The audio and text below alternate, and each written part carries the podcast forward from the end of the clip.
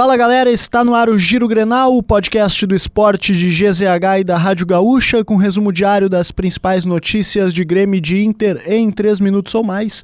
Eu sou o Nicolas Lira e hoje comigo aqui Esther Fishborn. Tudo bem, Esther? Tudo bem, Nicolas? Tudo certo nessa sexta-feira, 21 de abril de 2023, feriado, mas a gente está aqui, né, Esther? A gente está aqui para falar de internacional da partida contra o Flamengo, porque o Inter ainda tem três dúvidas para este jogo contra o Flamengo, válido pela segunda rodada do Campeonato Brasileiro. E elas estão especialmente no meio e no ataque. Maurício deve voltar a ser titular na vaga de um dos atacantes. Luiz Adriano é um dos candidatos a deixar a equipe. Alemão também pode entrar, o que significaria a saída de Wanderson ou de Pedro Henrique. A definição ocorre no último treino, marcado para o sábado pela manhã. E a previsão do Inter é de casa cheia para esse confronto contra o Flamengo.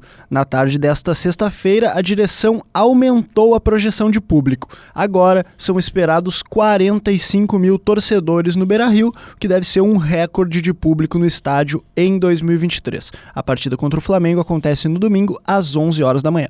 E a gente fala também de Mário Fernandes, que na noite de segunda-feira foi uma saída inesperada, pegando todo o torcedor do Inter de surpresa.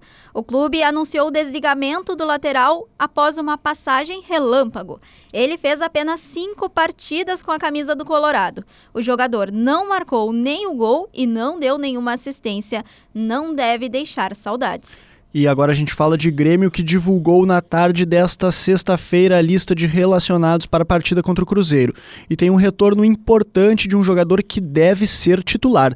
Lucas Silva está na lista juntamente com outros 22 atletas selecionados por Renato Portaluppi. A delegação já viajou para Minas Gerais. Já o volante PP e o lateral Fábio serão ausências. Eles ainda se recuperam de lesão e não estão com a delegação.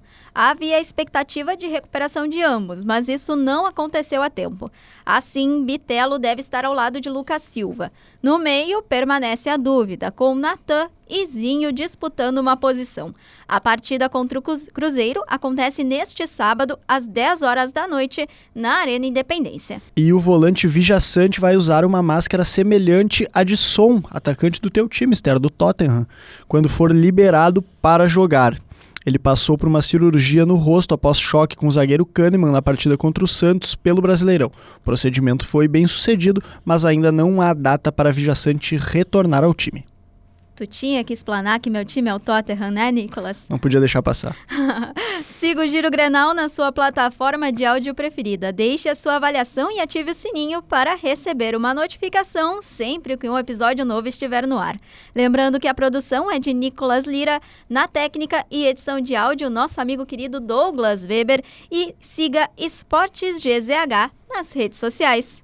E a dança das cadeiras, né, Esther, que a gente falou, inclusive aqui no Giro ontem também uh, segue movimentada aí, né? O, o São Paulo fez o primeiro treino lá no, no Flamengo, ele até falou sobre os jogadores respeitarem a bola, né? Que tem que, uh, que a perda da bola tem que ser sempre um problema, né? Então o São Paulo mostrando um pouquinho, já dando as caras da filosofia que ele costuma implementar nos times dele, né? Pois é, e a gente teve também Dorival, que foi apresentado no São Paulo.